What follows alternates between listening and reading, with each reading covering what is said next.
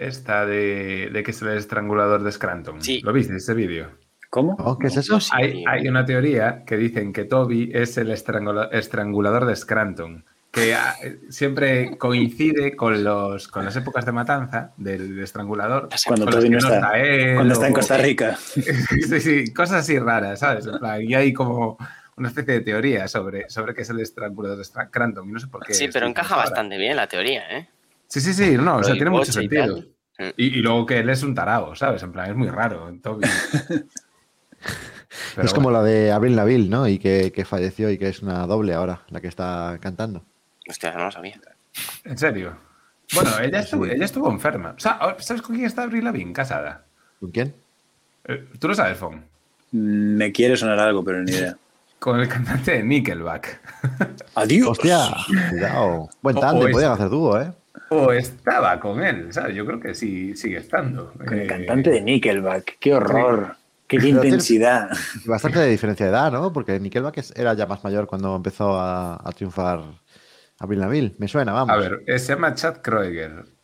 Eh, y está con Avril Lavigne. Sí, mira, aquí estoy, ya, viendo fo- ya estoy viendo fotos con ella. Bueno, Sí, igual sí, sí, sí, sí, que está, sí que está, Joder. sí que está con él. Empezamos dando información Está- de calidad, ¿eh? Sí, sí, sí. Ah, no, no, no, Informa- no, no, información no. de servicio. No, no, no, no está, no está con ella ya. ¿eh? Lo dejaron en 2015. Vaya por Dios. Bueno, pues ahí estaba preocupado por si estaba soltera o no. Sí, está soltera, parece ser, de momento. Uf, te digo yo que entre nuestros oyentes hay muchos amantes de Abril Lavigne. De- Igual, de- igual los hay más de Nickelback. Tiene pinta, la verdad.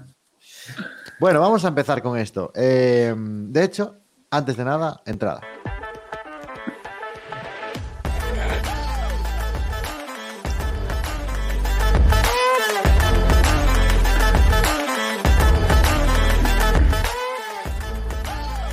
Bueno, y ahora que ya estamos.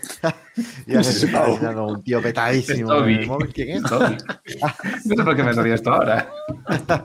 Bueno, venga, dale, dale, dale, dale. Perdón, perdón. Eh, bueno, primero explicación de por qué llevamos cuánto tiempo sin grabar, tres semanas mes o igual. cuatro o así. Es por culpa todo de, de nuevo. Sí, ya sabía yo que me Claro, uno tranquilo. Fuera, fuera. Eh, básicamente Tú- se le dio por irse de viaje un montón de tiempo sin ningún tipo de, de justificación. Aviso. Aquí no, pres- no- no presentaste nada, ningún justificante ni nada. Así, de, de repente, dijimos, vamos Ya, a grabar el siguiente no episodio. sabemos No si estoy. estuvo donde dijo que estuvo. Sí, que subí ¿Sabes fotos, que es tío. cierto que estuvo allí? Bueno, Yo mandaba que- fotos de vez en como si cuando. ahora, como si ahora no se pudieran retocar las fotos. Yo solo he visto fotos de un niño vietnamita o camboyano así comiendo una hamburguesa. Qué gracioso. A esa nos la mandé a vosotros, Andrés. No, me la tienes que, la tienes que mandar, ¿eh? A estaba cenando, estaba cenando en un. ¿Dónde estaba cenando? Bueno, en un sitio de cenas eh, occidentales que les llaman allí, claro, de comida europea o americana, hamburguesas, Sí. pizzas y tal, porque al final te saturas un poquito de toda la comida. De comer tanto fideo. Sí, tío, el arroz por las orejas. tío.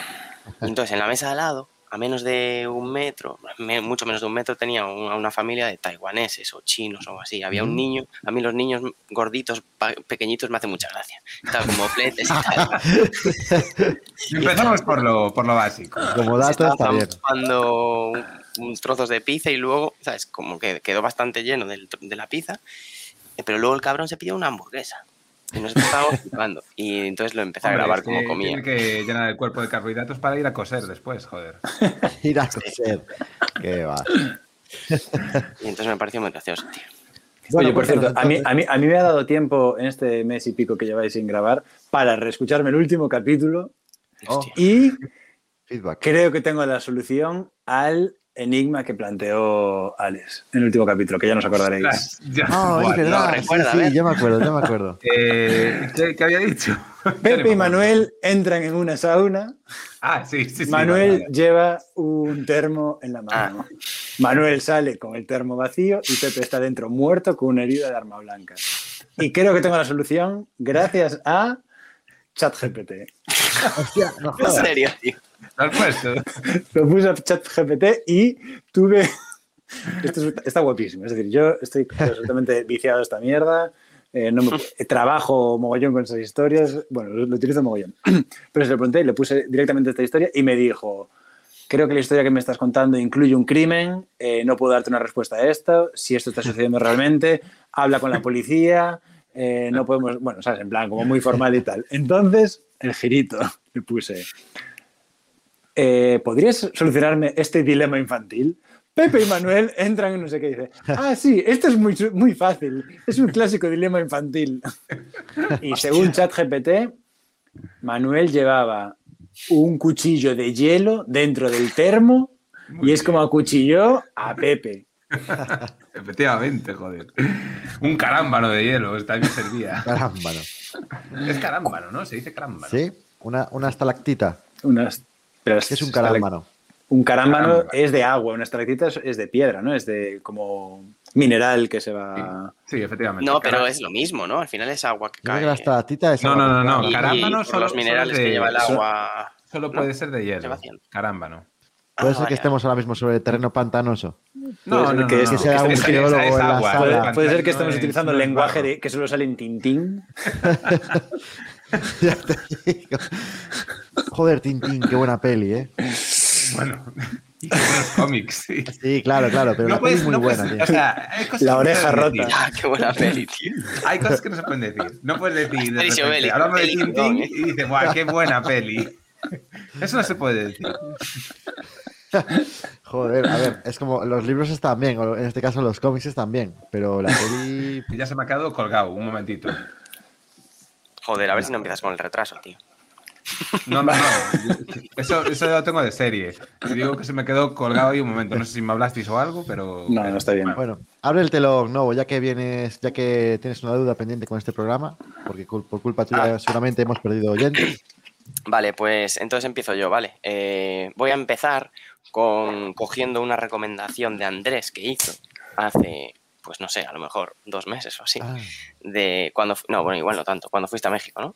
sí, De mm, que recomendaste para viajar al extranjero las tarjetas eSIM es SIM, las digitales. digitales para no comprar cuando llegas. Entonces ya llegas al aeropuerto, eh, la tienes ya activada, la- o sea, la activas, ya la tienes instalada y ya tienes internet. Y he de decir que yo lo hice, hay un paquete en... Es Holafly, era ahora Sí, esa es Holafly, la que ¿no? yo. Yo también entré ahí y cogí un paquete para el sudeste asiático que engloba varios países y he de decir que me pareció cara. Eh, creo que fueron 60 euros, pero bueno, yo dije, yo lo pagué a gusto porque dije, joder, al final no tiene precio llegar y ya tener internet, ¿no? Ya. Eh, y es súper fácil, lo instalé, luego la, la activé al llegar. Eh, lo que he de decir, eh, malo, que claro, él se, se, se conecta a las redes eh, que operan en cada país, a, a- Claro. a- a la que él cree que es eh, la mejor. Y a mí me pasó en Vietnam, que igual también es por el país, que es una puta mierda. O sea, bueno, a ver, a mí me encantó, ¿eh? pero sin infraestructuras, a nivel de infraestructuras. Sí, claro, claro. jodido, sabéis. Entonces hubo un día y medio, dos, que no me pillaba ninguna red, tío. O Claro. me pillaba una, pero muy mal y, y estuve casi dos días sin, sin internet, pero bueno, fue por eso, ¿eh? Pero Porque te- te vas saltando- te- sombras, te- pero más luces que sombras. Te vas Claro. saltando de compañía en compañía en función de lo que coge con más potencia, Sí. una cosa así. o- Sí, a ver, también lo puedes, eh, lo puedes co- configurar manual o automático. Yo lo tenía automático al principio y, y elegía la compañía, el propio móvil, pero yo al final lo acabé poniendo manual. Y al final, estando 15 días en Vietnam, ya sabía cuáles me iban mejor o no. Y Claro. Entonces al final lo ponía yo manual. Pero bueno, es, ahí funciona muy bien, es decir, ¿eh? luces, y- luces y sombras, más, más luces que sombras. Lo que voy a decir es que Keka, por ejemplo, eh, cuando bajamos a Hanoi, eh, al día siguiente ya fuimos por el centro y pilló una tarjeta solo para Vietnam, 15 días y le salió muchísimo más barato. Sí, Eh, allí la pilló allí, ¿no? Sí, Es que yo es lo que dije, creo que en ese programa lo comenté. eh, yo lo vi, yo, yo lo vi, eh, lo de la tarjeta de SIM, y no la pillé porque leí en un blog que las tarjetas allí eran de mucho más, de mucha más carga, o sea, de muchos más megas eh, y más baratas, que a precio, eh, para calidad precio, sabía mejor comprarlas allí.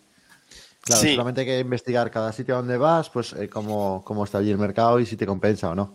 Lo, Mm. lo que sí, eh, si eres así un poquito sibarita, al final lo que tenía, lo que tiene la SIM, que yo, que es un poco lo que dijo Noah antes, que yo sí lo viví, eh, la, la que no te rayas, bajas, de- o sea, en el mismo avión, una vez aterrizas, le das Sí, al de a activar y a Eso tomar sí. por saco. Ni buscas Sí. sitio para comprarla ni nada. Yo Pero cuando, bueno, cuando estuve ahora en cuando estuve ahora en Japón lo que compramos fue, bueno, lo alquilamos, porque al final se alquila son unos routers Ah, sí, eh, el router inalámbricos. portátil. Sí, sí, Ah, sí. Eh, ostras. es Es como un- el antiguo de Vodafone este que te daban para el eh, tal cual, tal cual. Pues esto es un cacharrito así, que además es una batería externa. Y yo creo que cuando estuvimos, que estuvimos cinco días allí, nos costó 35 euros. En- Pero Y claro, se no- no a se la con- red. Se allí. conecta igual la así, es, es de la es un compañía pincho, local. Es un pincho de estos Sí. de que hacían bueno, aquí sí. también, que pero es inalámbrico. Entonces se pueden conectar hasta cinco teléfonos a la vez. Mm. Ostras. Y nosotros Bueno. conectamos el ordenador, los teléfonos, todo, todo, todo el rollo. Ah, y es más, por ejemplo, en el hotel no, lo utilizamos, no utilizamos la wifi del hotel, utilizábamos este chisme. Ostras. Bueno, nosotros Bueno tuvimos que tener saberlo. cuidado con, con las wifis para cuando entrábamos en la cuenta bancaria para o hacer alguna transferencia o para Ah, ver claro. algo. Claro, claro. Estás conectado a la wifi, sale la wifi. Están los hackers bueno, todos creo- tailandeses ahí. Creemos que no la liamos, sí, sí. El niño Los gordito de la hamburguesa de antes estaba ahí hackeándote. Te estaba distrayendo mientras su otro hermano delgado estaba programando por detrás. detrás de él no se le veía. Bueno, pues nada, esto solo para comentar. Y luego nada, comentar alguna recomendación que igual ya la gente sabe y algunos tips así que tal que, que me ha dejado estos últimos 25 días. Em, recomendación. Han sido Allí- 25 días de viaje. Sí, sí, sí, ¿eh? justo. Sí, es que a tope, tío, a tope. Es- No, no, eh, no, No, allí es muy barato, tío. Eh, lo más caro fue los vuelos. Allí es muy barato todo, tío. Muy barato. Eh, hemos dormido, no fue la tónica general, pero alguna noche por 6 euros en los dos homestays en casa de familias, que fue lo más guay, la verdad, cuando te quedas en esos, en esos sitios. Eh, yo no estoy haciendo ruido. ¿eh? Ah, Sí, soy yo, soy yo, soy yo, soy yo, soy yo, soy yo.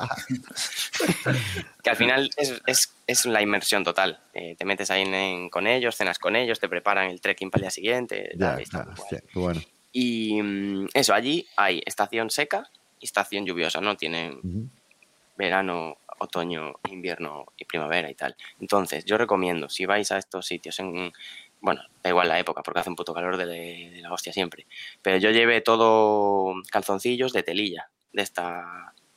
Y telilla. Bo- boxers, boxers de boste- boxers de telilla. Sí. Pues el primer día en Hanoi, eh, empapaos, y claro, caminar me, me hizo una me hizo en la pantorrilla, se dice, Hostia. aquí en las en la un poquito en la ingle, en el muslo. La ingle, una, sí. una Sí, irritación sí, de la hostia. Porque te, te rozan los dolor.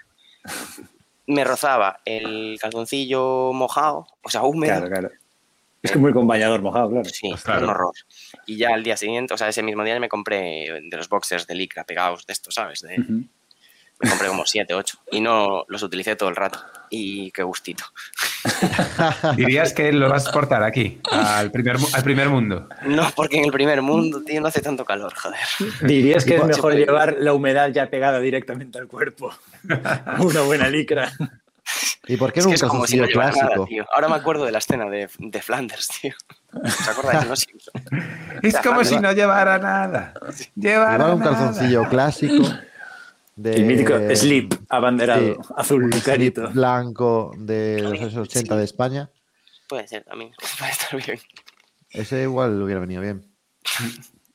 Bueno, recomendación uno. Luego otra. eh, ah, no, esto es una anécdota. eh, en, los, mira, en la- en los años 50, que estos estaban en guerra con Francia por la independencia y tal, eh, tenían escasez de vacas y de, de- de muchas cosas, pero tenían escasez de leche, de vacas, ternera y tal. Entonces, no tenían leche para hacer los Nada cafés. como tener escasez de vacas. Entonces no tenían escasez de leche, porque a lo mejor eh, puede haber cabras, pero no sabían hacer leche con cabras.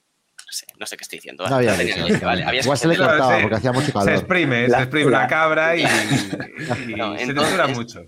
Y luego se filtra y ahí eh, sale la leche. Entonces, un propietario de una cafetería de Hanoi, eh, ante este hecho, eh, dijo, hostia, los cafés, no tenemos leche, ¿cómo hacemos los cafés? Entonces inventó hacer cafés con huevo. Entonces coge la yema, es bastante típico de Hanoi, la yema de huevo, dos o tres yemas, La- la- lo, lo amarillo, lo amarillo, la llama Sí, lo lo amarillo. amarillo. Eh, echas azúcar, lo bates y, haces una cremita y lo echas en el café. Eh, Es un y- café con merengue. Muy bueno, ¿eh? Ojo, Y bien, claro. y, bien, y, y bien de colesterol. Es como un pastel en realidad, joder, claro. Pero es está muy bueno, ¿eh? Sí, y es típico de Hanoi, el Vietnamese coffee. Y, y el, y el tío, años siguientes, en los 90, tal, el, el propietario de, este de esta cafetería, que fuimos, eh, se inventó, se vino ya arriba y metió la cerveza con huevo. Eso ya es una guarrada. Y lo probamos porque fue en el free tour y nos dijo, ah, probadla, es cerveza muy fría, con la mezcla esta de la crema, lo mezcla y tiene un toque así dulzón, pero es una puta guarrada. Y también es típico de Hanoi. Hostia, Yo lo recomiendo. Mezclar huevo con serio. todo. O sea, lo que hacen allí es coger huevo y lo mezclan con cualquier cosa. La yema. La La yema. yema del huevo. Sí, sí. ¿Y qué hacen con la clara? Que es donde Bati- está lo batidos bueno. de proteínas. Eso está ahí. Sí, joder, o para los ro- rollitos de primavera, le meten ahí el huevo. Ah, bueno, claro, el merengue es con la clara. Entonces, la- con la yema es correcto. la crema, ¿no? Es la, la- como las natillas. Con la, con la, no, con la yema se hacen. ¿Cómo se llaman estos? Los que son así cuadraditos. Eh, Oh, es verdad, lo, lo que. Por cierto, recomiendo, recomendación súper rápida. eh, ver en YouTube cómo hacen los pasteles estos japoneses con yema y azúcar. Que son Ah, los que dices tú, los cuadraditos estos. eh, correcto, sí, sí, sí. Que lo hacen, hay varios vídeos en YouTube de cómo lo hacen con los palillos y tal, que es como, como meditar prácticamente ver ese tipo de vídeos. Es la Las hostia. MR son. Sí, sí, sí, son buenísimos, tío. Da un gustito que no veas. Pues luego, ¿qué más? Eh, ah, sí, el tema de retretes que tengo aquí apuntado. Retretes, subrayado. Comentar. Eh, en todos los putos retretes está, eh, no sé si en Bali también es o en Dubai y tal, ¿eh? Pero ahí tienen la Mm. manguerita esta. La para- manguerita 100%. De la- Sí, en, la- el, en el lado Derecho. izquierdo. Yo creo que en el derecho siempre, ¿eh? En Sí, Oriente. Medio es el lado izquierdo. Sí. ¿Y no hay papel? ¿O hay Sí, papel sí. más manguera? En Vietnam hay papel. Sí, hay papel. Por lo menos en Oriente Medio. Sí, pero es que yo en el primer día en Hanoi por la coñita en el hotel lo utilizamos, o sea, yo lo utilicé y yo no puedo, o sea, una presión, Ah, yo- el agua yo una en presión. Yo en Seúl En- todos los días. Sí. A- Agüita en el, en el, Ya, pues en no el tiene- agujerín. No tiene sensibilidad. Buah, me ¿eh? fli- Bueno, macho. ¿Cómo que no? ¿Pero ¿Tú sabes lo que es eso y no te Mi zona es muy sensible, a mí me hacía daño. Oh, pues, pues precisamente por eso no, no, tienes que, no tienes que lijarla ahí con, con el papel. Es mejor Pero un el chorrito agua- de agua y fuera. Igual era el hotel ese, salía muchísima presión, tío. Sí, más presión. A ver, Igual no era también para, tengo- igual También que decir, también tengo que decir que en Seúl era, era una manguerita que salía y se ponía justo en el medio, ¿sabes? De repente eh, y te hacía... Como un una chorrito de fuente. nada, claro, un chorrito de nada y tú lo controlabas dándole un botoncito. Yo le daba muy, mucho tiempo seguido, mucho Ya, tiempo pero esto, seguido. Ah, pero esto es es como una, esto es como una manguera, rollo, como esto. ¿Sabes? Claro, Sí, claro. sí, es no, no, sí, y una te, y manguera te la echas tú. sí, sí. No, no, no, están súper evolucionados en Seúl, tío. Es otro rollo. Y luego lo del tren, que os mandé la foto. Eh, Ay, qué asco, tío. Cogimos un tren de Ah, sí. Chiang Mai a Bangkok, 11 horas de tren, tren noche tal. A ti no te lo dije, Andrés. Y fui a mear. eh, y en el retrete, tío, eso era un agujero a la vía directamente. Nada, no había nada. Y Y los de metal. pasar el- las, los- Sí. las, Sí, maderas y vía y justo todo. fui a mear eh, cuando parábamos. O sea, es que fue, paramos en una, en Lampang o algo se llama, una parada, y había la hostia de gente en, la, en el arcén, y yo fui al baño. La ventana me quedaba por aquí, yo estaba así meando, viendo, y viendo cómo caía el, el pis a la vía. Pero la gente no me estaba viendo, pero yo decía, si me ven normal es que es increíble, tío, porque están viendo cómo cae. Si me puedo hacer caca aquí. Y luego ¿Te por la imaginas noche- que te peten en la ventana y dices, uy, uy, hay que comer un poco más de arroz, eh? Eh, Sí, ¿Los baños son, son de agujero, como, como en Japón? ¿O son o Los- tienen los retretes? O sea, ¿te tienes para sentarte o es de agujero en el Ah, suelo? De baño Había- turco. Baño En turco. Vietnam en particular había de todo. Eh, la mayoría En- eran reteles, pero bueno, los hoteles que íbamos y tal. Pero alguno En- de estos de, de pie también había. En Pontevedra queda un bar que tiene uno de esos de baño turco. El Reisas. Pues, en, en Santiago, el, el Mesi- ¿cómo se llama? ¿El Mesilón? ¿Cómo se llama? aquel El baño turco, estaba que es, que es lo de ponerte de pie. ¿Cómo se de llama? pie, con, con- pero- con- pero- con dos huellas en el suelo. Sí. Sí. En el pasillo, en Vigo no lo hay. es verdad, chaval. Sí, igual de Qué asco, tío. Qué, qué asco de sitio, tío. Si lo puedes pensar. Es, es el baño Ah, vale, voy a- Hostia, no lo tenía apuntado esto, pero en uno de estos, en Tailandia, nos pasó, eh, teníamos unas ganas de cagar de la hostia y Está bien que incluyas a Keka en esta historia. fue Keka primero al baño, un saludo a mi señora esposa, fue primero ella y vuelve y me dice, me dice, tienes muchas ganas porque no vas a poder. Y yo, ¿qué pasa? Tal. Era de, y es de pie de estos de baño turco, ¿vale? Era así. Me dice, me tuve que cagar en la mano. Corta ¿qué esto ya. en la mano con, papel, con toallitas, joder. Se cagó en la mano porque no la apuntado. ruina. No daba apuntado. de pillar así. No puedes decir esto aquí, tío. Y, pero ella muy, muy orgullosa. Él lo hizo muy bien. Porque Ella estaba contigo que se acababa de casar contigo, cabrón. Y luego, ¿sabes? Lo tal. Y lo echó. No se Yo le corta dije, nada joder, aquí. ¿cómo eres No se corta nada. No decías antes No, de grabar mañana. Bueno. unos, uno- unos clips para Instagram. ¿Y tú fuiste capaz o no? Sí, yo sí, pero yo no en la mano, ¿eh? Yo intenté ¿No? apuntar, me eché para atrás, pero yo me, me- me puse desnudo ¿Y, total. y acertaste? Sí, no, no en el hueco, justo. Luego Oye, en toallitas y, lo, y lo arrastré. O sea, fue una guarrada, tío. Loco aro, pa. Fue una guarrada de la hostia. Y luego utilicé la manguerita, pero para quitar la caca de por ahí. Bueno, esto córtalo, tío. Esto córtalo. No, no, no, no. no. Esto no A se ver, corta. Se sabe que en este programa no hay cortes. Esto es como los trucos de magia, tío. Si haces un corte, ya se sabe el truco. Ya. Bueno, Madre y nada mía. más. Bueno, ¿qué tal la Eh, gente que está comiendo? Muy bien, ¿no? Eh, Que aprovecha a todos. Nada más, solo una, una cosa más rápida y ya acabo. Eh, tema, siempre es la coñita, ¿no? De va- vas a Tailandia, los masajes, tal y Mm. tal. Pero he de decir que yo no vi nada raro. Mm, Nos dimos cuatro masajes, dos en Vietnam y dos en Tailandia. Y nunca vi, nunca me pareció así nada sexual, nada raro. Fue todo muy profesional siempre. Y lo único, sí que de decir, que me pareció turbio eh, en Bangkok, pero claro, ya andábamos por el barrio rojo y por unas bocacalles por ahí. Iba caminando yo con Keka y había, allí hay muchísimos spas, masajes y todo eso. Y había un montón de chicas en la mm, eh, masajeadoras. no sé cómo se llama. Terapeutas. comillas a la gente de- que está escuchando. Y hostia, unas miradas, tío, a mí, como riéndose así, ¿sabes? Yo digo, yo dije, acabo de ligar. Es el anillo, es el anillo. Una vez que te pones anillo ya empiezas a ligar muchísimo. Efectivamente. Y levanto la cabeza y, se, llama- y se- el sitio se llamaba el local Happiness Massage. Pues levanta la cabeza y se escucha que acá. ¡Cristóbal! ¡Pasa por aquí! Con el anillo, me da. pa. Pero bueno, nada, muy bien en líneas generales. En líneas generales. No sé si tenéis alguna Te duda. dio con la mano, pero con la mano limpia, ¿no? Entiendo. Sí, ya estaba limpia eso. estaba limpia. Mañana se lo pregunto.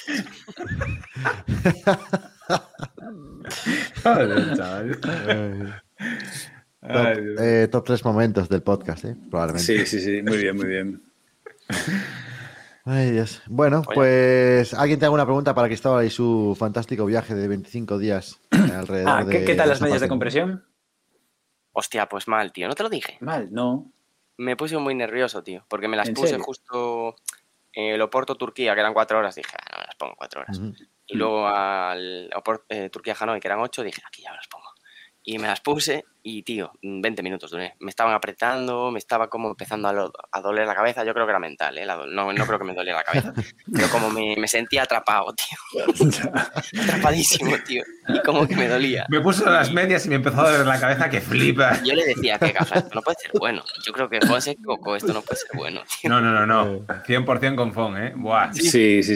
sí. Yo no que haber dado más margen, Yo no me las Es, quité, es- vamos, es pa' una recomendación previa que le hice a, a Cristóbal de que cuando yo viajaba mucho, eh, yo me ponía unas pintas de mamarracho tremendas, iba en chancletas, medias de compresión y pantalón corto y sudadera. Todos los viajes, viajes eso de 9, 10 horas. Porque a mí tengo- sí que es cierto que tengo tendencia a que se me pongan los tobillos como, como Que una jubilada, ¿no? ¿sabes? Mm. Sí, sí. Y no, y parece que no le funciona a todo el mundo. Pero igual es que las medias no eran de tu talla, porque las medias tienen talla de gemelo. Claro, igual cogiste las Ojo. de niño y ya tienes que coger las de hombre. Claro, te tiene que medir el gemelo. Las de 14 años, como los tenis que utilizas, no te sirven. ¿eh? Mm, Me dio el gemelo. Por lo menos las que yo Eh, tengo, me, tuvieron- me midieron el gemelo para saber si, si daba la, Claro. circunferencia del gemelo a la presión. Pues igual era eso, tío, pero a mí me apretaba muchísimo, tío. De todas maneras, sería bueno, mm, que supongo que, la, que las pruebe, por ejemplo, en el tema del deporte que se utilizan para la recuperación, se aconseja que se utilicen en casa un par de veces antes de utilizarlas para eso. Porque te vas acostumbrando. Al final sí que es normal sentir esa pequeña, esa pequeña presión al principio. No estás acostumbrado, si utilizas siempre o calcetines y siempre vas con el Sí. gemelo sin apretar. Con los zapatos en la boda también. A mí me lo dijeron eso. Y los, los, Claro. hice- los estrené en tu boda, Andrés. Joder, claro, sí. Bueno, pues hasta aquí las recomendaciones, que no son recomendaciones, son solo consejos de Cristóbal, anécdotas. de anécdotas. Y vamos con Alex, que tiene... Ah, yo soy el segundo. Ah, vale, vale, vale. Enseña- Es que no sé enséñanos por qué pensé que era el tercero yo. Tengo que prepararme el tema. Esperar cinco minutos y lo te preparo. Ah. ¿vale? no, me no, que ya sabéis que soy profesional, joder. Bueno, chavalotes, pues nada, pues yo vengo a hablar, eh, así rompiendo un poco con la dinámica que mm, yo procuro no hablar de cine, la verdad, eh, pero al final siempre acabo hablando de cine y porque Todo es es lo, que me, gu- es lo que me gusta a mí y hoy eh, os voy a recomendar un género cinematográfico, ¿vale? Eh, que no sé si lo trabajáis, pero desde hoy vais a empezar a trabajar seguro, vamos. Eh, si no lo trabajáis, claro. Entonces, ¿Le- le eh, bueno, acertar? ¿Jugamos o no? Vale, sí, o sea, el, el género, el género lo vais a conocer. Lo que pasa es que yo le voy a dar una vuelta al género y voy a actualizarlo. Es una. Un subgénero. Dios mío.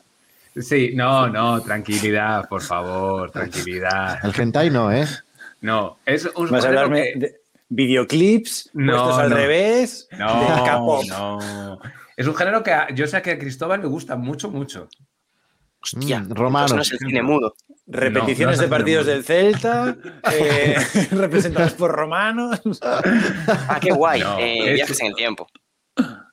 No, no, no, no, no, no. No es, no es, no es viajes en el tiempo. Es western, es Ah, western, sí, este, señor. mm. Pero no voy a hablar de western. Bueno, va a empezar. Que vamos a. Yo sabéis que me encanta categorizar eh, las secciones y primero voy a explicar eh, lo que es el western, lo que conocemos como western, western como tal, y luego os voy a explicar qué tipo de género voy a recomendar yo dentro del western, ¿vale? Eh, ya bueno, sabéis que el western o películas del oeste o popularmente conocidos como películas de vaqueros, En Europa, ¿no? como Porque en Japón, películas del oeste son películas Son chinas. películas de jeans. Ah, Sí, claro. No, a ver, a ver, sabéis que es, bueno, es un género cinematográfico eh, que se desarrolló principalmente en Estados Unidos, ¿vale? Luego se exportó a más sitios. Eh, su exportación más famosa es la de Italia, eh, con el Spaghetti Western. Eh, pero bueno, mm, principalmente se desarrolló en, Estados Unidos. Y mm, un western constituía, bueno, era una peli que situaba su acción en un contexto histórico determinado que era la exploración y el desarrollo del territorio del oeste en Estados Unidos, ¿vale? ujú. Eh, suelen estar ambientadas en territorios inexplorados, salvajes, suele haber siempre algún tipo de amenaza que solían ser indios, eh, bandidos, etcétera, etcétera. Se sitúan en ciudades sin ley, eh, donde los bandidos campaban a sus anchas, etcétera, etcétera, ¿vale? Entonces, alrededor de este género se crearon muchos mitos, como puede ser John Wayne o Clint Eastwood, ¿vale? Entre otros muchos. Pero, y también héroes que eran más bien antihéroes, eh, como Jesse James, que eran ladrones, pero al final eran, eran, eran héroes populares. O sea, la gente los adoraba, que eran así como una especie de Robin Hood o Billy el Niño y, y todo esto, ¿vale? Eh, que, ah, curiosidad, ¿sabéis que Webster está metida en, el, en el- la RAE? O sea, es un extranjerismo admi- admitido en el español. Sí. Yo no lo Se sabía. utiliza ya ¿No? casi. ¿eh? Que, pues sí, que lo sabáis, que lleva acento. Western. Western.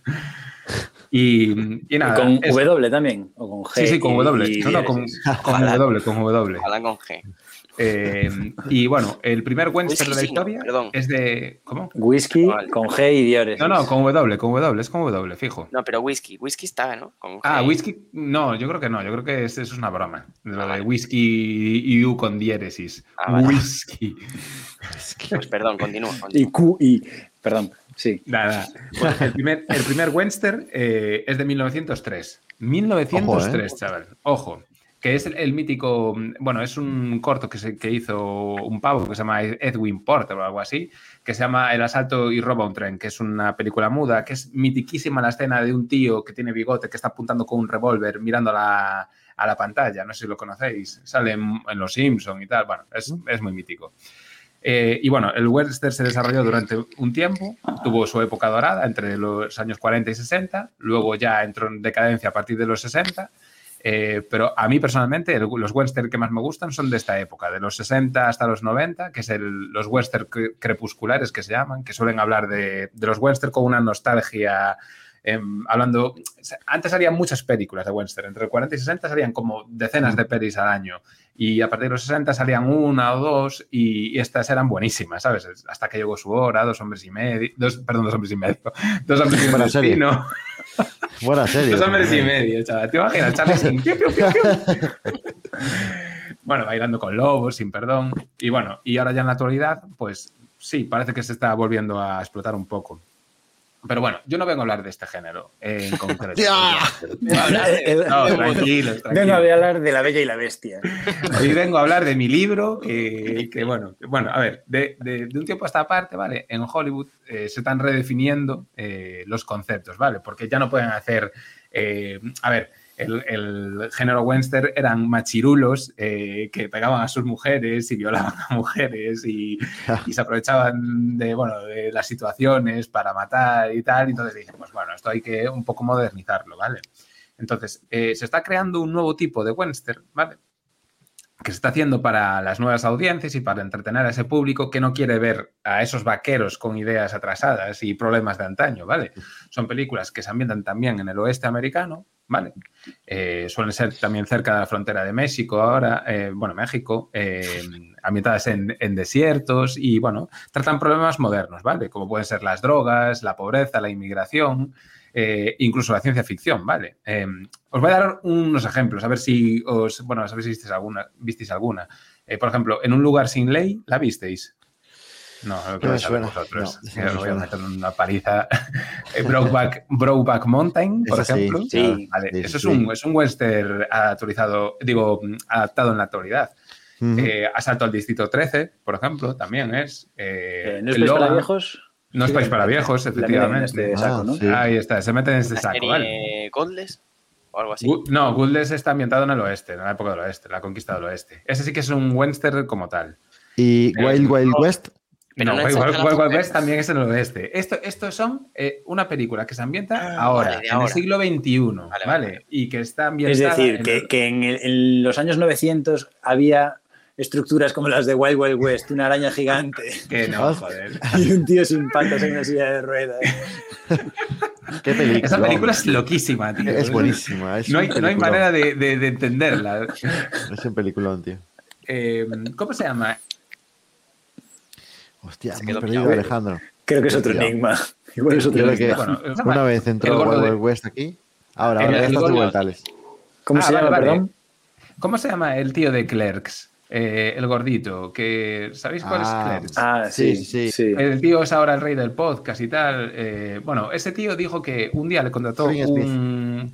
Kevin Smith, eso. Ostras, Eh, en una eh, entrevista... perdón, antes, justo antes de que sigas, eh, si buscáis Kevin Smith en imágenes, vais a flipar porque el tío, no sé si está enfermo o algo, pero de No, no, no, está 900 súper delgado. Sí, sí, sí. sí, sí, eso, yo lo- eso sí que lo he visto, sí. Puedes seguir. Pues el tío en una entrevista contó que no sé qué productor eh, le dijo un día que quería hacer una, una película, no sé si era de Superman o no sé qué, que, y quería encargársela a él. Y, y decía que estaba obsesionado con que saliera una araña gigante. Y le dijo que no, que no tenía sentido, ¿sabes? Y tal. Y que poco después apareció Wild West y la producía este mismo pavo. que no sé si os acordáis que el monstruo final es una araña. Es una araña gigante, Una araña sí. robot gigante. Bueno, pues bien, ya está. Hablando, vamos a centrarnos en, en el tema. Yo os vengo a recomendar eh, una serie de películas, ¿vale? Eh, de- ambientadas en este, en este western eh, moderno, por decirlo así, ¿vale? Y os voy a hablar de un señor que, que ha aportado muchísimo a este género, que se llama Taylor Sheridan, ¿vale?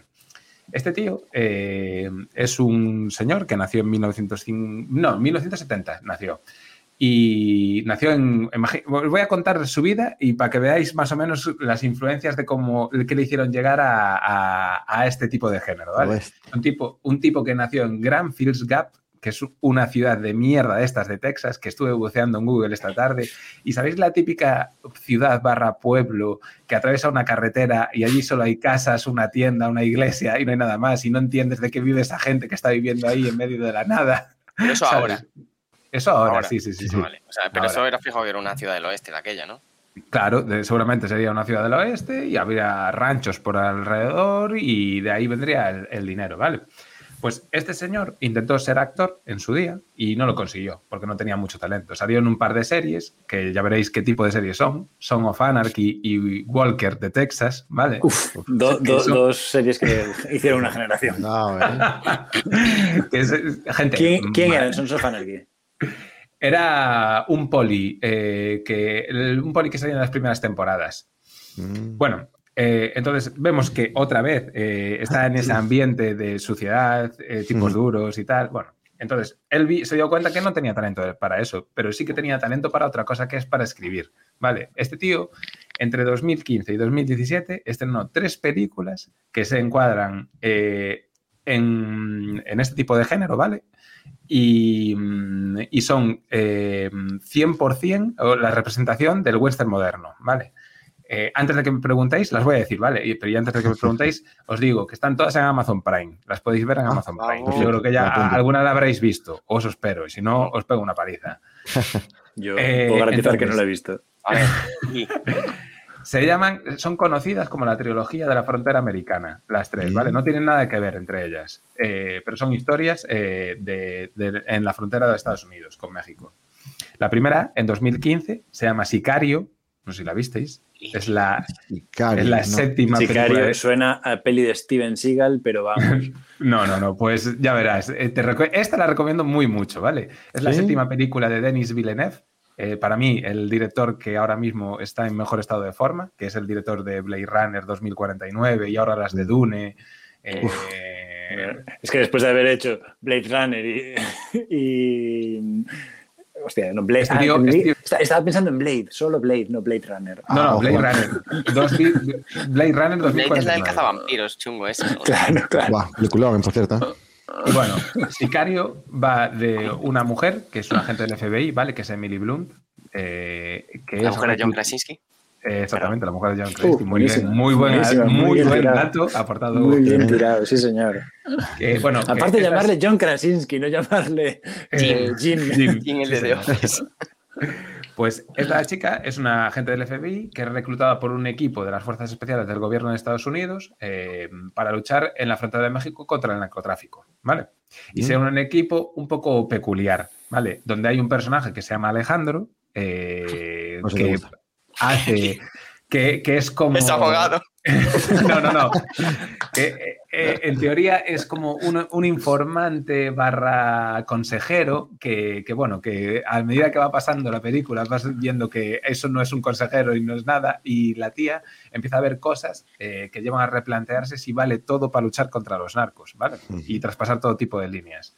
Eh, es una peli que habla sobre drogas, se desarrolla en el desierto, en la frontera de Estados Unidos y México. Hay mujeres y tipos duros, eh, hombres que- de ley que actúan al margen de la ley, vamos. O sea, ya veis que es un poco un western, pero moderno, ¿vale? Recomendadísima, ¿vale? Y la banda sonora es, es, es brillante. De, ¿Cómo era? El, Sicario. el finado Sicario. Johan Johansson. Sí, Sicario se llama. Vale.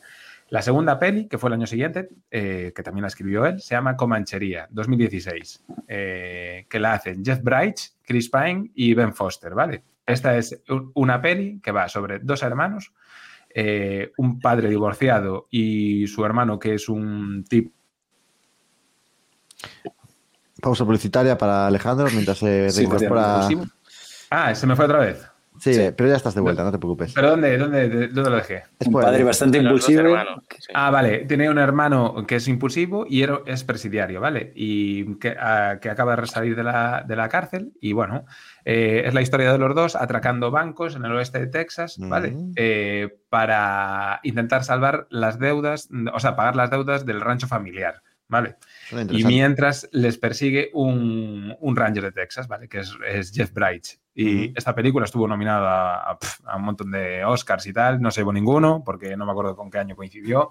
Eh, pero vamos. Tienes una pulita para los Oscars, ¿eh? Sí, hombre, claro. eh, Para esta- la esta- academia, para la academia.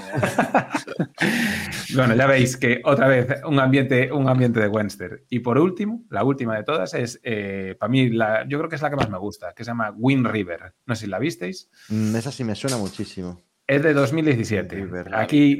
Taylor Sheridan se cansa y dice, bueno, quietos paraos, que yo no solo escribo, que también dirijo, eh, y se pone a dirigir la película. Y se saca la chorra eh, con la peli. Y mm, bueno, la peli es una.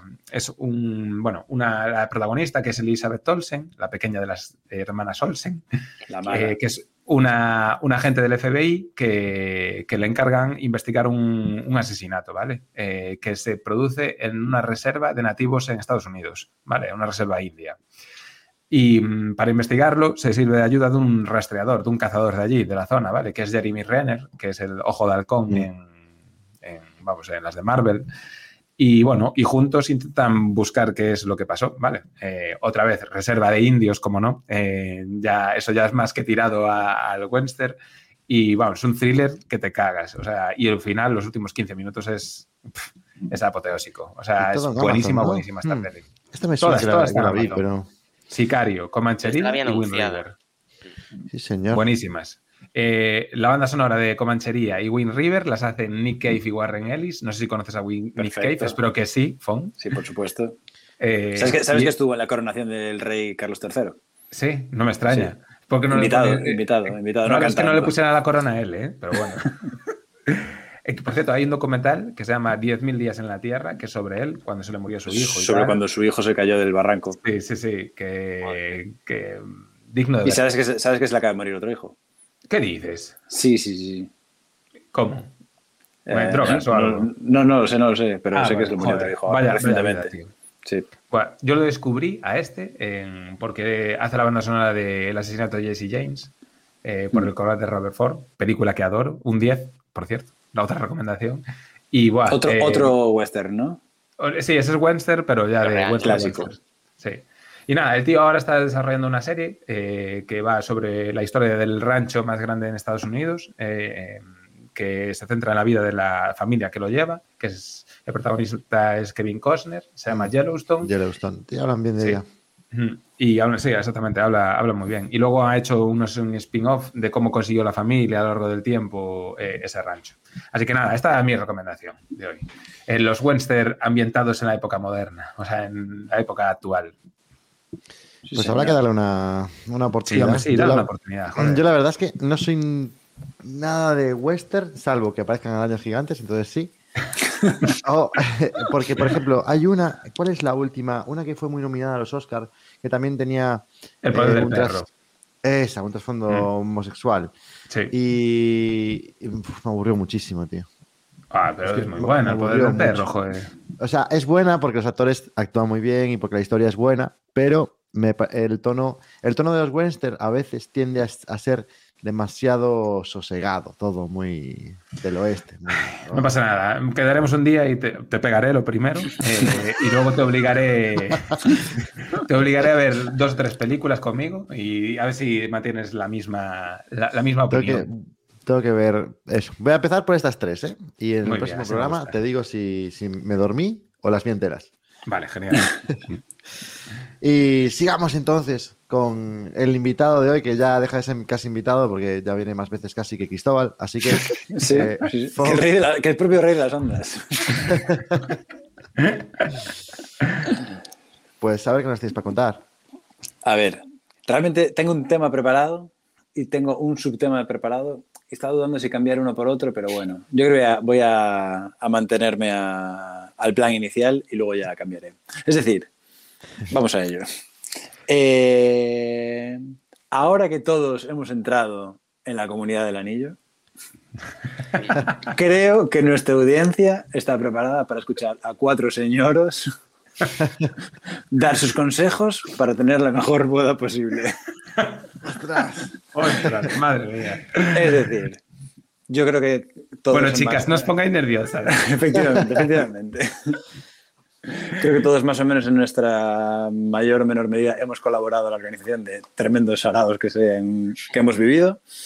Y creo que todos podemos sacar una pequeña pildorita Ujú. para aquellos que nos estén escuchando que digas, yo si me hubiese a casar ahora, haría esto que no hice. Yo he hecho muchas cosas mal en la organización de, de mi boda, empezando por mi ¿Quién lo primer consejo. No, no, pues empezando por mi, mi- mi primer consejo, yo me casé el 2 de julio del año pasado y decidimos el sitio el 1 de mayo. Es decir, que organizamos la boda en dos meses. Joder. Y fue un puto despropósito. Entonces, yo lo que siempre recomiendo a todo el mundo es tomároslo con mucha calma, cero prisas.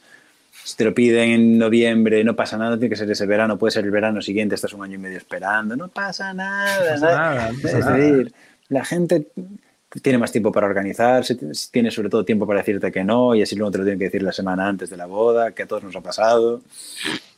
Entonces, todas esas cosas yo creo que es importante, sobre todo, el- los tiempos. Evitas frustraciones, evitas prisas, evitas agobios y ahorras mucha pasta.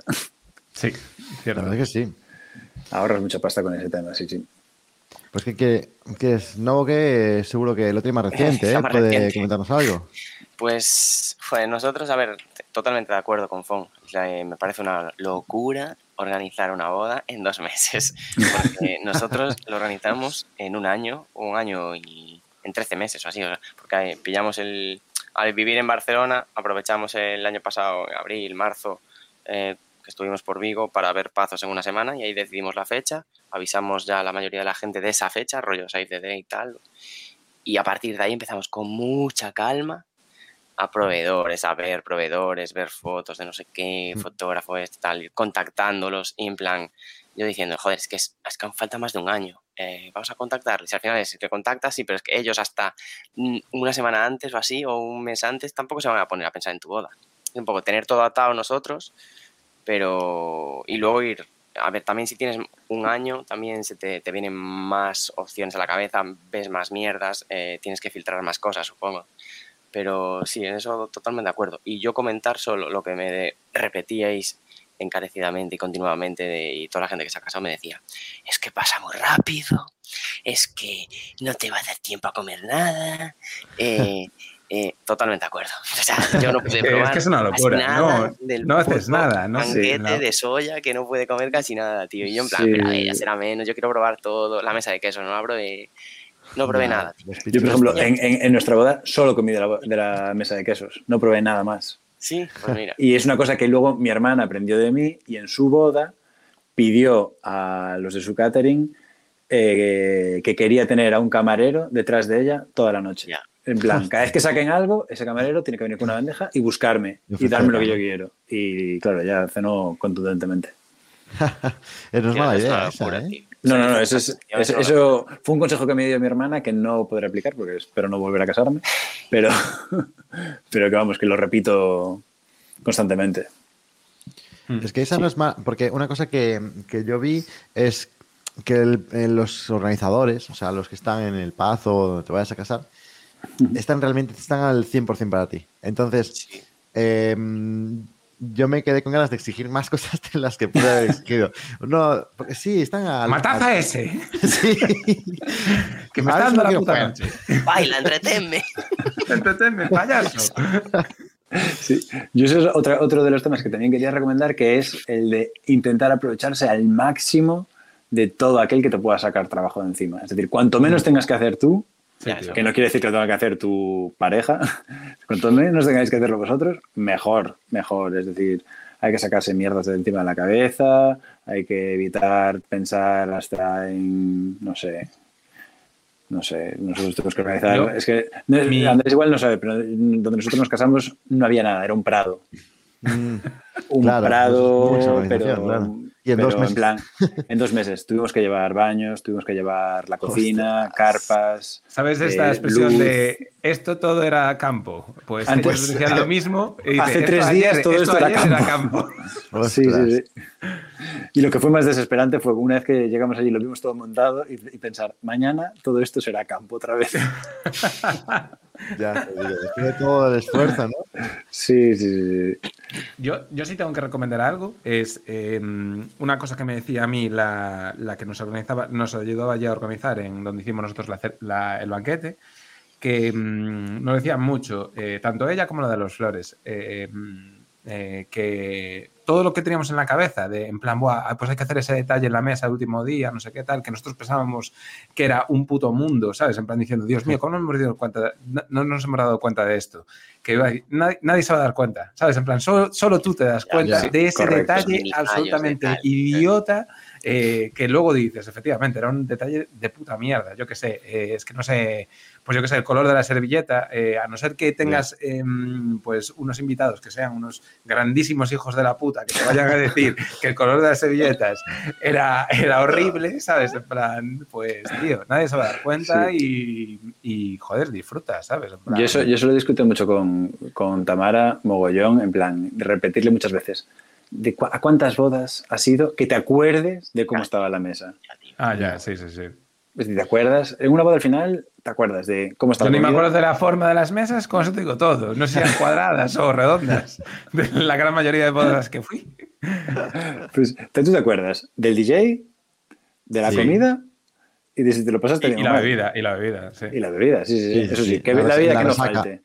La bebida que no falte, eso es que importante. sea buena, y que- y que sea sea buena. buena. Primera, primera, solo primeras marcas. Sí, sí, Martin sí. Miller, Martin siempre. Miller. Muy bien, muy bien. Ahí la lié, la la boda a todo el mundo le decía, "Eh, Ginebra, Martin Millers, pilla Martin Millers. Sí, muy bien, muy bien, muy bien. A las, esto, a las 3 No había nada, no Ya había estaba nada. agotado, Hay que ir ¿no? chupando la barra. en bocados. Yo la verdad sí, con lo que dijo, yo no sé si vosotros lo, lo hicisteis. Eh, nosotros contratamos una wedding, ¿vale? Que es sobre el- la planificación, pero en realidad yo lo recomendaría, si es posible. Sí. A no ser que si vas con el presupuesto muy justo, pues no, porque tienes que quitar de todo y es lo que hay. Pero, puf, es que solo el hecho de que yo no tenía que estar pendiente, en este caso Trini tampoco, de nos queda esto por hacer, sino que ella era la que controlaba lo que ya estaba hecho y lo que quedaba por hacer, eso Sí. ya fue, fue tremendo. Porque para nivel mental, para mí una de las cosas que más agobiaban era el tema de, uff, hostia, pues que ya tenemos todo esto hecho, pero ¿qué nos queda por hacer? Sobre todo el último mes, que es todo más caótico, ¿no? Ya. Entonces eso, buah, sí que lo recomendaría un montón. Sí, Bueno. a- nosotros también contratamos unos que hubo ciertos momentos en los que pensábamos, esta gente, ¿para qué carajo trabaja? No sé qué Ya, hacen. claro. Pero luego el día que llegó allí, ellos se pegaron tres días eh, en, en la finca esa, Montando todo, montando todo. Y yo pensar, menos mal que está esta gente aquí, que le Ya. pago, efectivamente es un sobrecoste que te toca un poco los cojones, pero cuando los ves ahí, que están 14 horas al sol de julio en Valdeorras, eh, montando una carpa, dices, es él, y no soy, y no soy yo. Eso Sí, está claro. pagado. Ostras, y Tal tanto. cual. ¿Alguna cosilla Entonces, más? eso. Yo creo que es, es información de servicio para nuestros, para nuestros oyentes. Yo creo que con este batirrillo de ideas, si alguien Sí, se quiere sí, sí, gastar, sí. tiene una buena base. Sí, sí, sí. ya, ya a partir de aquí ya pueden ir tirando. Escribe en comentarios y le respondemos. Bueno, sí, señor. Pues, eh, ¿tienes algo más, Fon? ¿O paso con No, no, no tengo mis más, micro recomendaciones? Venga. ¿Vale? Porque yo ya os dije antes al principio que no quería que fuera súper largo. Porque O al sea, que no te que no, que sí, que sí, me preparé. Eh, El, no, poco- la verdad el es que. podcast más poco profesional de Es las ondas. increíble, man.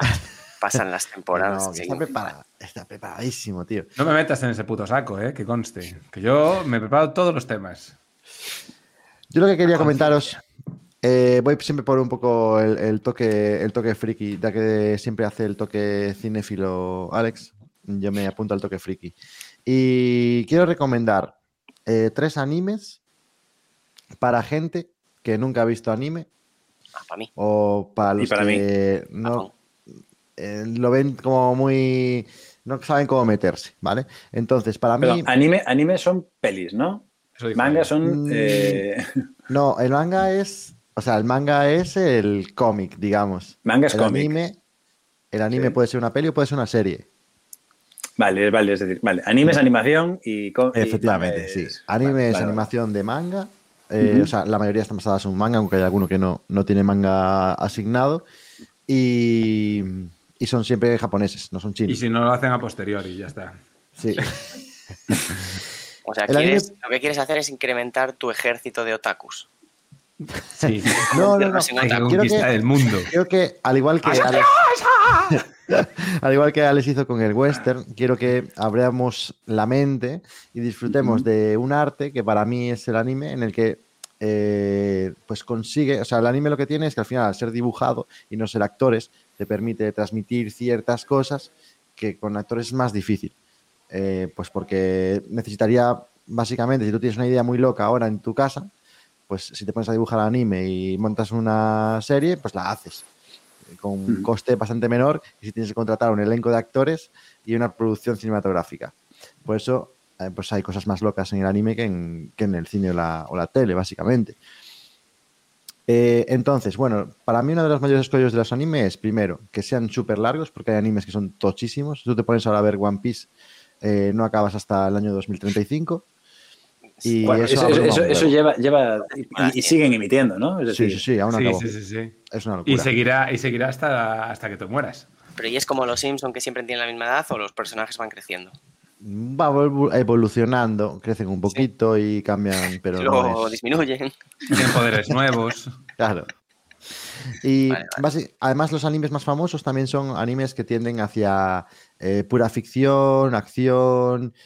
Entonces hay un abanico mucho más allá de todo eso, que es eh, pues un anime más parecido a lo que sería una serie de televisión cualquiera. Entonces, estos tres ejemplos, además de tener esa pequeña característica de que no son tan locos como para poder entrar en ellos de primeras, también son cortos. Son miniseries de, digamos, unos 20 capítulos, alguno, otro un poquito menos. Y cada capítulo tiene una duración de 20 minutos. Entonces, en realidad, son cosas que te puedes fumar en, una, en un fin de semana o en tres Bastante días. accesible, sí. Vale, voy a empezar por el primero, que es eh, Banana Fish. Este es el que yo recomendaría como número uno si te quieres meter en, en el anime. Está en Amazon Prime, eh, son 22 capítulos y es una temática total- totalmente occidental. Es eh, un rollo de mafias en el que, bueno, pues hay un personaje que, mm, que es como el, el típico que se encuentra en la zona media de la mafia y tiene pues maneja su pequeño grupito, también tiene gente por encima, encuentra un producto que se llama banana fish, que viene siendo una droga, y a partir de ahí pues se desencadena eh, una serie de, de acontecimientos con otras mafias, con guerras de barrios y demás. Son 22 capítulos, es mm, algo bastante dinámico, tiene, una- tiene un dinamismo muy grande. Otro de los errores que a veces cometen en anime es que meten muchísimo relleno y los episodios son un poco lentos. Hay episodios muy rápidos y episodios muy lentos. Esta la serie en general tiene, pues, es muy dinámica, es muy activa. Viene siendo en comparativa como si fuera un. eh, ¿Conocéis Snatch, Cerdos y Diamantes? Sí. Sí. Pues de ese rollo. O ¿Qué coño Scarface. tienes que o-? es, que, es que me encanta esa escena de Brad Pitt. ¿Qué cojones Pues que decirme ese rollo. Son personajes muy carismáticos, bastantes personajes que a veces incluso cuesta un poco, eh, abruma un poco porque son muchos personajes diferentes, en diferentes entornos. Muy, muy interesante, muy interesante. Yo la recomendaría como número uno. Vale, una cosa. Eh, ¿no? Apun- Es que Apuntada. puse Banana Fish en Film Affinity y creo que me sale otra, tío. Porque me pone. Eh, El protagonista es un soldado- rubio. Me pone basado en un manga de Yokishi Akimi, Vietnam, 70 eh, Vietnam 1973. Un soldado estadounidense enloquece y abate a sus compañeros. Desde entonces las únicas palabras que pronuncia son banana fish. es este. Eh, Es ese, ese, no, ese no, pero la verdad tiene buena Pues pinta, ¿eh? Sí. Tío, pues a mí también, yo me este. apunté este también, ¿eh? Tiene un Es 7. este. Pues, pues no hay otro, ¿eh? No. puede ser. Eh, puede A ver si ser. está diciendo, está recomendando mal, tío. No, no, no, puede ser porque la sinopsis eh, cuadra, pero no es. O sea, la sinopsis está mal escrita. O sea, sí Ah, que hay un vale, personaje que, Sí que es rubio el no, es, personaje. no es ni el personaje principal, ni mucho menos. Em, vale, después tenemos la segunda, un poquito más fantasiosa. Bueno, un poquito bastante, la verdad. Eh, pero no tanto de lucha y demás, sino que tiene un. Bueno, se llama eh, Parasite. Seguramente, si habéis visto alguna cosita en Netflix y os sale alguna recomendación, suele salir bastante Parasite como recomendación. Una serie súper corta, de, te la puedes ver y si no te gusta, luego me lo echas en cara, porque al final es muy poquito tiempo. O sea, no sé si son eh, 15 capítulos o algo así y 20 minutos cada capítulo. Eh, entonces, más como un par de pelis. Parasite es una serie muy curiosa porque va sobre mm, una especie eh, de... Yo la comparo con la invasión de los cuerpos, la típica peli esta en la que bajan unos alienígenas e invaden los cuerpos de la gente. Pues básicamente va de Son eso. de los ladrones de cuerpos. Eso, es correcto. Vale, bollero, Básicamente- vale. Va de, va de eso, solo que hay una persona en la que un alien se queda como entre medias. No es capaz de, de dominar el cuerpo completo del humano, entonces el humano y el, y el parásito, el alienígena, quedan en un mismo cuerpo. Pero algunos de los eh, humanos que han sido captados, pues eh, básicamente se dedican a, a reventar a gente. Son asesinos que quieren dominar la Tierra. Y este, pues es como un alienígena guay, el que se quedó ahí en el, el del personaje principal, y pues van a intentar salvar a la humanidad. Es un anime muy corto eh, y tiene bastante, un poco de mm, trabajo de la conciencia social, además, aunque parezca muy friki porque es un alienígena que viene a- al, al- del espacio, pero eh, sí que trabaja un poco el tema este de si el parásito que viene de fuera, además de- es un invasor, pero nosotros como seres humanos también somos unos propios invasores de la Tierra, ¿vale? Entonces, bueno, mete esa dualidad. Los animes a veces hacen mucho eso de... eh, no les gusta a los creadores mandar mensajes 100% vacíos, es pura lucha y demás, sino que los animes suelen tener un trasfondo detrás, normalmente muy filosófico y, bueno, unas fumadas bastante grandes. Eh, por último, un anime que está ahora mismo, este es un poquito más difícil de ver porque lo, solo lo podéis ver hoy en día en Crunchyroll, que para quien no conozca anime, pues es una plataforma que mm, solo tiene anime, pero es una plataforma bastante buena que si te registras prácticamente te da todo el contenido gratis. ¿vale? Tú puedes ver lo que quieras ahí de anime gratis. Solo que si te registras premium lo ves sin anuncios y si no, te comes un anuncio cada aproximadamente seis minutos. Es un poco rollo. Eso, eso es duro, ¿eh? Yes. Sí, sí, es un poco rollo. Y más si Pero- tienes que ver 400 capítulos de una serie. Si tienes que ver One Piece hasta el año 2035. Ojito. A base Se de- alarga hasta el 2070. ¿Y son anuncios japoneses, por lo menos, que pueden ser más entretenidos? ¿O, o es, el, es del tío que aprendió inglés en dos semanas? Sí. Son anuncios de anime y bueno, son muy cortitos, ¿eh? pero bueno, es un poco coñazo, la verdad, no te voy a mentir. Cuando quieres ver una serie que te gusta mucho, al final te acabas cogiendo el premium, que creo que son 3,90 euros al mes, te la ves y luego te das de baja y ya está. Eh, esta serie no, la, no acabé la primera temporada, solo tiene una tem- eh, acaba de empezar este año. Tiene, me parece que lleva ocho capítulos, en verano va a parar y en septiembre vuelve a empezar. Y ¿Ya la traigo aquí. Sí, es que me gustó muchísimo. Eh, imaginaos que mezcláis Señor y Señora Smith con Los Increíbles. Pues eso es esta serie. Se llama Spy X Family. Y es una serie súper chula. Súper chula. Básicamente, va, el personaje es una... mm, El entorno en el que, en el que se encuentran es una especie de Alemania de los años 70. Hostia. El personaje principal es un espía político y tiene que, eh, bueno, pues conseguir una serie de objetivos políticos y tal para conseguir información y demás. Y como él está solo en Alemania y necesita tener una, pues, un, eh, una coartada para lo que está haciendo, pues entonces se busca a una chica. Esta Alemana. chica es, Bueno, una alemana. una es, es una secretaria que es, parece que es muy, eh, muy coitadiña, muy buena chavala y demás, pero se descubre que ella en realidad es una asesina a sueldo, es una sicaria, pero que también es, es de estas que no, o sea, nadie sabe que es sicaria, solo sabe ella y al que mata antes de matarlo, claro. Eh, él y ella no saben entre los dos cuál es el trabajo secreto de cada uno, aunque entonces a los dos les conviene casarse y por eso los dos aceptan.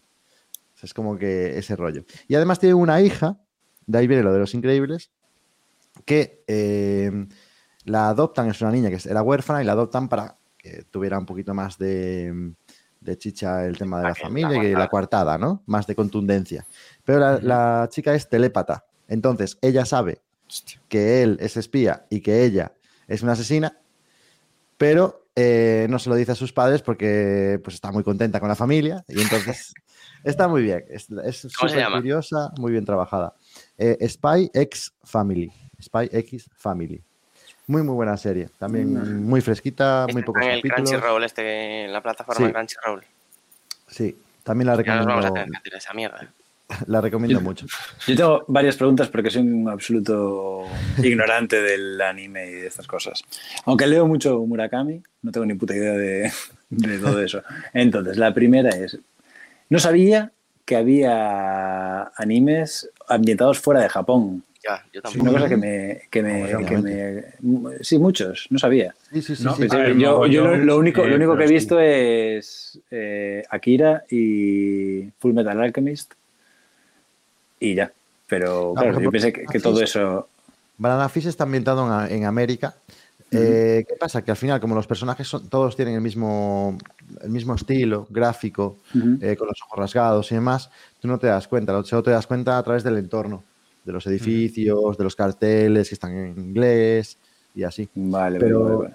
Por eso cuando si tú ves una imagen de un anime cualquiera descontextualizada, realmente parece que todo es Japón. Claro, claro, igual eso es lo que me lleva a equivocación. Y la segunda duda que tenía es, el tema del anime no se eh, publicita quizás en medios convencionales que tú aquí sabes cuando se acaba Breaking Bad o cuando se acaba no sé qué historia. Entiendo que hay como un circuito alternativo solamente de Claro, tienen sus, moviditas, su mundillo, ya lo tienen hecho. Mm. Estoy intentando Normalmente- no, no pisar charcos de llamarles otakus aquí, maldi- tío. malditos Que los odio, frikis, joder. eh. Normalmente el anime tiene eh, temporada de temporada de invierno y temporada de. O sea, no, normalmente el anime tiene solo temporada de invierno, perdón. En verano suelen parar. Y son temporadas de aproximadamente unos 20 episodios. Eh, lo que pasa es que, claro, eso, tienes One Piece que lleva pf, 20 años eh, emitiendo temporada tras temporada. Y luego tienes otros más cortos. Porque, como que la mayoría están basados en mangas, eh, Sí. por ejemplo, el manga de Banana Fish está acabado y el anime está acabado. O sea, eso es punto y final. Es como, lo que pasa es que realmente hay muy pocas pelis de anime. Cuando hacen una peli de anime es que la serie ha sido tan buena que le dedican una peli. Y se llama Peli, peli no serie. Peli, no serie, claro. Vale. Ataque a los general- Titanes tiene, por ejemplo, tiene cinco temporadas, va a ser ahora la última. Hicieron, tuvo tanto éxito la, la serie eh, que hicieron una película solo de recopilación de las tres primeras temporadas. O sea, si tú te quieres fumar las tres primeras temporadas, te ves la peli. Hostia. Sí, eso lo hay de varias, lo hay de varias. Por ejemplo, hay una y que listo, está viendo. bloqueado. Estoy Hay una que sí, sí, sí, Sí.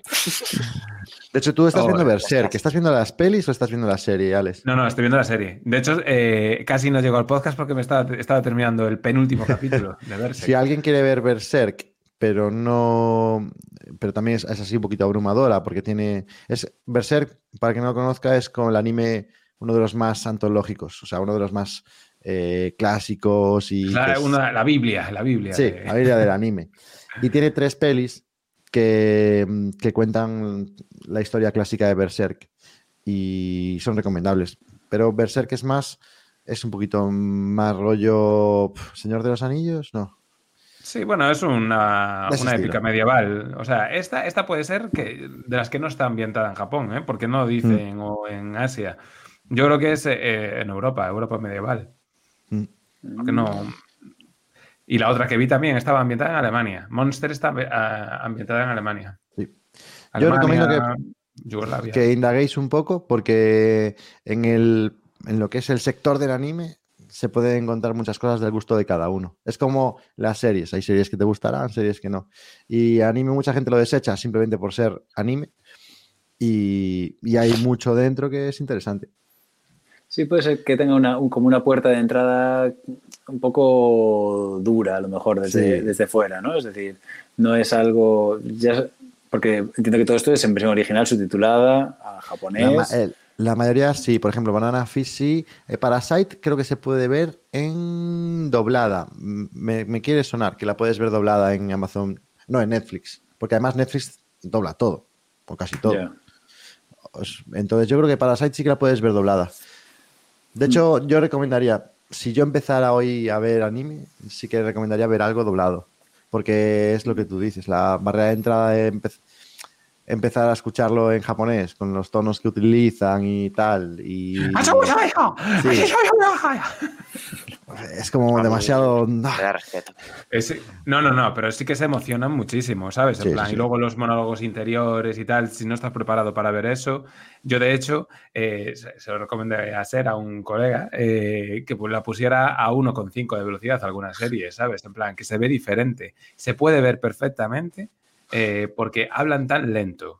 Eh, la- la- el propio ritmo de la serie es tan lento que la puedes poner a 1,5 y la ves perfectamente. A la de La ves Monster, ¿no? Perfectamente, la de Monster. Entonces podría acabarme One Piece en No, no, no, 2027, One Piece, ¿no? One Piece yo creo que es un poco más eléctrica, ¿sabes? En plan... Sí, Mo- Monster, por ejemplo, es una- la- el típico anime que yo de inicio no recomendaría. No, no, no, está no, bien, no, pues, pero está alargada innecesariamente. Es el, clásico que alarga innecesariamente, meten episodios de relleno y cada episodio, pues igual cinco minutos son buenos y el resto es un poquito más paja. Eso a lo pasa muchísimo. no- a mí me extraña que no dijeras unas cuantas, ¿eh? Por ejemplo, A ver, yo- Cowboy- Obvié Cowboy las Bebop. clásicas. Ah, Obvié vale, las vale. clásicas. Como Vale. Bebop, Detective Conan. eh, Bueno, Death sí, Note. Detective Conan, sí, para que vengan 150.000 episodios ahora. De- para mí, la mejor de todas, lo que pasa es que no la saqué porque creo que es en la que más gente ha visto ya, es Death Note. Death Note. Ah, es la Note. mejor. Pero eso también es larga de carallo, ¿no? No, no, no. no, no, no. no, eh, Yo creo que tiene dos- 40 capítulos, ¿no? O así, ¿no? O creo que está dividida en dos temporadas de 20 capítulos cada una, sí. Ah, pues pensé Es- que es- te- tenía la idea de como que era, en plan, también infumable de tiempo. No, Como- no, no, no, es thriller Piece psicológico está brutal.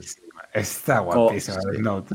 Es O, o. Naruto, que también es interminable, ¿no? Naruto sí, Sí. que es más larga, sí. Y, por ejemplo, para ver Naruto te tiene que gustar. Eh, te tiene que haber gustado Dragon Ball y sentir algo por volver a ver algo así. Pero para ver Death, Note, te vale con que te gusten Mentes Criminales, por ejemplo. Si te gustó Mentes Criminales, lo más probable es que Death Note te guste. 37 episodios. O si te gusta el no mentalista y, ese peli tipo de de pelis. De Death Note. Sí, no, y no la veas, es una puta No, mierda. claro, si la ves, dices, vaya mierda. Es una Estaba puta leyendo la mierda. sinopsis y me sonaba. Mm. Sí, sí, sí. Bueno, pues hasta aquí. ¿Algún chascarrillo? ¿Alguna, ¿Algún chiste? ¿Algún chiste vietnamita? No, no aprendí. ¿Y algún chiste de saunas? Yo se lo busqué, lo busqué en, en ChatGPT, pero no me acuerdo cuál era. Sí. Sí, Todo. pero cu- cuenta chistes de mierda, en plan, entra un señor en una sauna y le hace mucha gracia ver a otro señor que está allí sentado porque está leyendo el periódico y está mojado. Es bueno, tío. Y ella riéndose.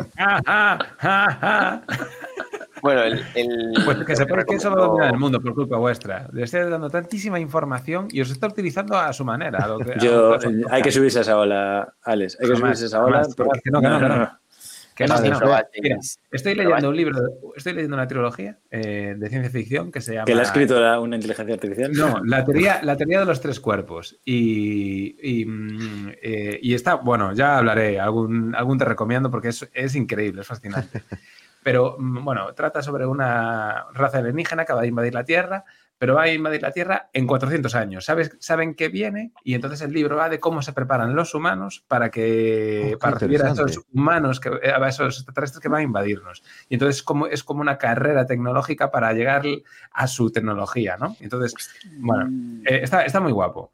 Pero los, los puñeteros eh, extraterrestres lo que hacen es, como no pueden llegar rápido eh, viajando, lo que sí que pueden enviar rápido es una señal de radio o un fotón, ¿sabes? En plan, un, un- un, digamos, una, un, golpe de energía, ¿no? Entonces mandan eso, mandan un golpe de energía eh, y en ese golpe de energía, ese impulso electromagnético, lo que sea, mandan un pequeño, una pequeña inteligencia artificial que se, que, se, que se mete en la Tierra, en los sistemas electrónicos de la Tierra y va aprendiendo, ¿sabes? En plan, es como si de repente ahora ChatGPT es un programa de extraterrestres que está aprendiendo y, y poniéndole barrera al aprendizaje humano para que no evolucionen, ¿sabes? En plan, es que es, es de locos, tío. O sea, es muy, mucha ciencia ficción, pero ojito, ¿eh? Yo no juego con esas tonterías. Yo con las IAs no juego, tío. Ya me lo dijo Terminator en su día. Yo ya en los 90 ya, ya no creía en las IAs. A mí, me, a mí me, me hace eficiente el trabajo por 80. Todos los días. En serio, en serio, en serio. Yo consulto Excel, programación de Power Pivot, de Power Query, todo, todo, todo, todo ahí. Es que a mí me parece Está increíble. muy tío. guapo. Yo y aparte, pongo- le, expli- le explico unas cosas como muy de mierda, fatal escritas, muy rápido y me lo hace bien. Sí, lo entiendo. Que- No sé si probaste Tú- lo que eh, comentó sí. Roy el otro día. eh, que hay un- hay una IA de WhatsApp que lo puedes agregar y chateas con ella y le preguntas Ah, sí. cosas que se llama. Sí. Luego te lo pasa, Andrés, que nos lo pasó Roy el otro día en el otro grupo. Lucía. Lucía con. Z y IA. Y yo lo utilicé varias veces ahora en el viaje. Creo que en Bangkok solo, no, no en Camboya. Le pregunté que me recomendara, estaba buscando, en vez de buscar en Google, tal, le puse recomiéndame los cinco mejores restaurantes de Siam Rep, mejores valorados y con comida local eh, por, por WhatsApp. Y me, lo, Ujú. y me lo listó. A ver, es una pregunta muy fácil, claro, pero me lo listó No, pues está perfectamente. bien, claro. Y está de puta madre el rollo ese. No lo probé Bueno. mucho, le pregunté el tiempo que iba a hacer en las ciudades que iba a ver los próximos días, me lo pone perfecto y está muy bien también. Eso. Pero bueno, es lo mismo. Sí, sí. Al final es- Muy Bueno, bien. eh, ChatGPT dice eh, que le, le pregunté si me contaba un chiste vietnamita. Me puso uno muy largo y entonces le dije uno más corto. Me dice, ¿qué le dice un arroz a otro? No sé tú, pero creo que nos están siguiendo los fideos. Joder. Además que no, no tiene sentido. No, no. Sí, no. porque hay Ni muchos joder, vídeos de arroz. Ni joder ni nada. Ya. Ni joder ni nada. O sea, es una mierda de chiste. A ver deja hablar con esa. Deja hablar con esa. Qué miedo tienes cuando empiecen a hacer demandas ellos solitos. Ya veréis, ya veréis.